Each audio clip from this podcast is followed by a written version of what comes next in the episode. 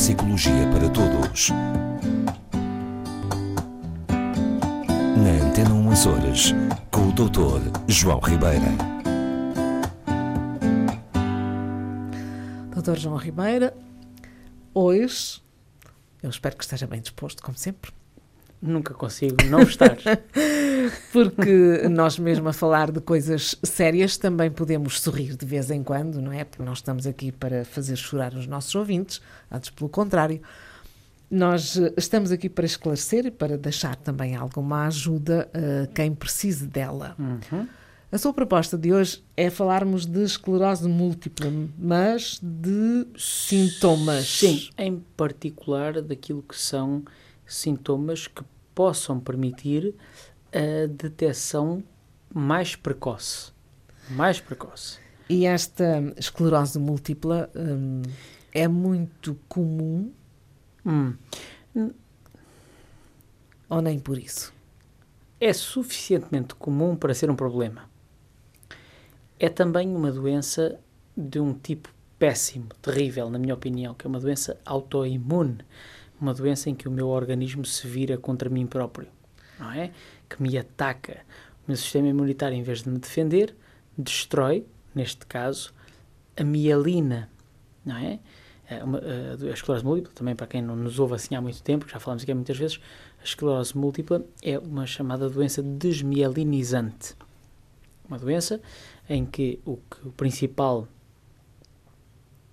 fenómeno vem a ser uma perda das baias, chamadas assim de mielina, que é uma forma de gordura, um tipo de lípido, que envolve os nossos axónios, portanto, as perninhas dos neurónios, e que facilitam a condução do impulso elétrico, não é? Portanto, Portanto, do no fundo- movimento e de tudo isso. É, é, De movimento, isso é um resultado, não é? Sim. Falemos no cérebro em geral.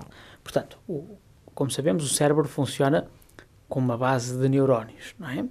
E os nossos neurónios têm o, o corpo celular, portanto, vamos dizer assim, a cabeça do neurónio, se quiserem, com as suas respectivas dendrites, não é? Que são aquelas eh, mãozinhas que eles têm estendidos para outros neurónios.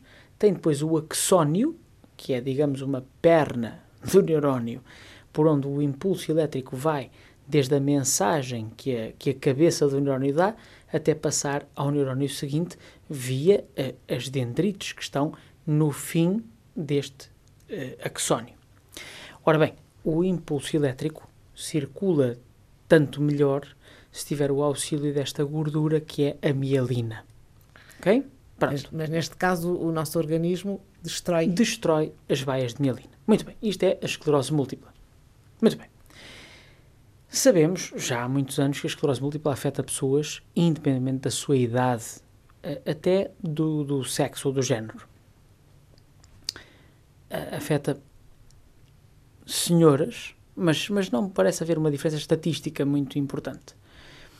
Ahm, Mas é mais, aparece mais em mulheres. Te- Tende, mas é, ma- mas é marginalmente Uhum. diferente, não é algo que seja, enfim, Pode ser numa idade também jovem, adolescente. Exatamente, até, adolescente não é muito frequente, mas em idades jovens, na, na jovem eh, adultícia, portanto, eh, 20, eh, 20 anos, 20 e tais anos, 30, nos 30 é perfeitamente possível surgir. E é, é, portanto, é uma, é uma doença que eh, afeta a vida do indivíduo. Muitíssimo, muitíssimo. Porque eu já contei aqui algumas vezes e repare que se surgirem pessoas jovens, um dos principais fenómenos da esclerose múltipla em termos visíveis, se não se fizer uma análise prévia, é justamente o cansaço, uma falta de energia. E eu recordo-me sempre de uma jovem mãe com 30 anos que tinha duas filhas e que me contava que lhe custava fazer a rua dela, que ela tinha a escola das filhas na mesma rua e que passou a cansar-se por levar as filhas de casa à escola na mesma rua. não é? Sabemos que a esclerose múltipla depois afeta o organismo de diversas formas, do ponto de vista motor, desde logo, portanto, com muito cansaço, muita dificuldade, eh, até dores, inclusive musculares mas sobretudo também cognitivamente, com, com uma baixa da velocidade de processamento, com alterações da funcionamento executivo, enfim, e que é uma doença que é, cá está, degenerativa, crónica e uh, uh, portanto, sempre progressiva. A verdade é mas que. É, mas essa, essa degeneração é, é lenta? Depende dos casos. O tipo mais frequente, também já falamos aqui, é o que se chama o tipo remitente recorrente, que é uma forma em que as pessoas começam a sentir alterações a nível eh, somestésico, portanto, alterações, por exemplo, da sensibilidade cutânea, portanto, uma certa dormência e que, uh, evidentemente, nos, podem indicar que algo está a começar a não funcionar bem, mas que, e justamente no caso remitente recorrente, chama-se assim, porquê? Porque há uma remissão mais ou menos próxima dos sintomas, isto é, eu posso começar a sentir essa dita dormência, alterações visoespaciais, que é muito comum, alterações da visão, da minha capacidade de percepcionar sólidos, de percepcionar a distância de objetos, de quando vou conduzir, sentir dificuldades perceptivas em termos da detecção de, de barreiras, de balizas, de distâncias, mas que podem passar despercebidas, porquê? Porque no dia seguinte eu vou estar bem. Eu posso ter até uma remissão completa dos sintomas.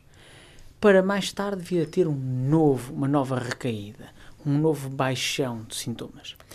Então, é importante que estejamos atentos, porque a investigação tem vindo progressivamente a tentar encontrar os sinais mais precoces, não é? Da esclerose múltipla. E já há alguns? Sim, sim, é, exatamente. Ou seja, podemos estar mais atentos a este tipo de sinais. Muitas vezes a esclerose múltipla só era detectada quando começava a surgir o tal cansaço frequente. As tais alterações físicas evidentes que a pessoa confirmava que já não estava bem. Se calhar, se calhar não, quase de certeza, podemos começar a tratar uh, estas questões de alteração da sensibilidade, a dormência, as alterações visoespaciais em particular, hum, tal como as alterações da qualidade do movimento, como sinais precoces de esclerose múltipla. Para quê?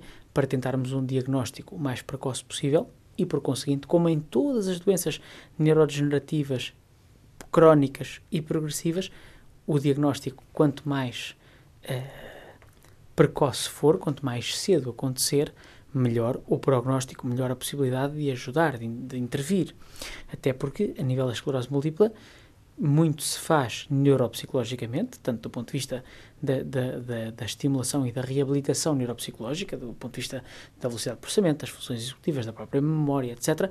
Mas há um tratamento farmacológico que existe, portanto, por interferão, é? que é um tipo de proteína que se usa para justamente ajudar a combater o processo de, de, de, de, de, de combate, digamos, de luta do sistema imunitário contra mim próprio, é? para interromper um bocadinho este, este problema e quanto mais cedo se começar, melhor o prognóstico. Portanto, esclerose múltipla, primeiro, doença em que o meu organismo se volta contra mim próprio, como tantas outras existem, que afeta a qualidade e a quantidade da mielina, que é importantíssima na condução do impulso nervoso.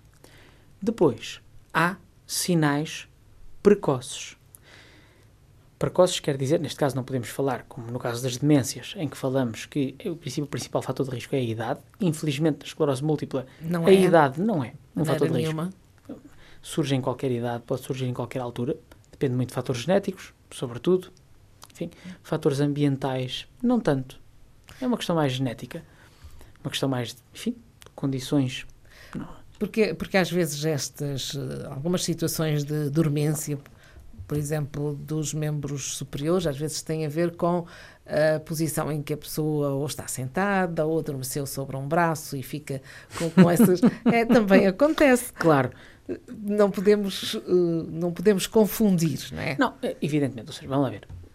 É isso mesmo, a dormência pode surgir de, de, imensas coisas. Basta dormir em cima de um braço, sentimos dormência. Basta ter uma pequena pressão num dos elos da coluna, por exemplo, porque fizemos um desporto mais violento ou assim, vamos sentir dormência numa perna ou num braço. Evidentemente que não é isto que será não vamos, causa não vamos pensar em esclerose mas, mas surge, múltipla. Na esclerose múltipla, por exemplo, surge, há um dado uh, estudado que é o aumento de visitas ao médico. Começam a surgir problemas, eh, dificuldades, hum. nomeadamente cansaço, alterações visoespaciais, portanto, alterações da visão, alterações da percepção do espaço, particularmente isto que eu estava a dizer há bocadinho, distâncias, proporções, mesmo alterações da qualidade da visão não relacionadas com, com, com a parte óptica, não é? Com, com, a, com os olhos. Uh, e depois esta questão de, das ditas dormências recorrentes e não explicáveis, como dizia a Rosa Margarida, porque dormi em cima do braço, porque estou de mau jeito, porque estou sentado em cima de uma perna, não é? Portanto, estes sinais devem nos uh, preocupar, preocupar, alertar. E levar, alertar. E levar ao médico, Sim, é? ao neurologista, neurologista, sempre, sempre ao neurologista neste caso, para começar, para ver realmente se existem alterações compatíveis com este diagnóstico de esclerose múltipla, para se começar o tratamento e para se começar depois toda a parte da, da, da reabilitação e da estimulação que se pode e deve fazer para permitir uma, uma vida relativamente adaptada. Para terminar mesmo, digo que este tipo mais comum, felizmente, remitente recorrente, é um, um dos tipos de esclerose múltipla que permite uma vida com relativa qualidade, ok? Durante muitos e muitos anos. Não é? Justamente tem este padrão de uh, quebra-recuperação, quebra-recuperação, é chato do ponto de vista psíquico, do ponto de vista anímico, a pessoa nunca sabe quando é que vai acontecer esta perda, não é? Mas normalmente é seguida de uma recuperação, se não total, parcial, não é? E se for acompanhada farmacologicamente e psicológica e neuropsicologicamente, pois poderá ter uma qualidade de vida normal durante muitos, muitos anos. É uma questão de prestar atenção aos sintomas e procurar a ajuda médica. Exatamente. Voltamos na próxima semana. Até para a semana.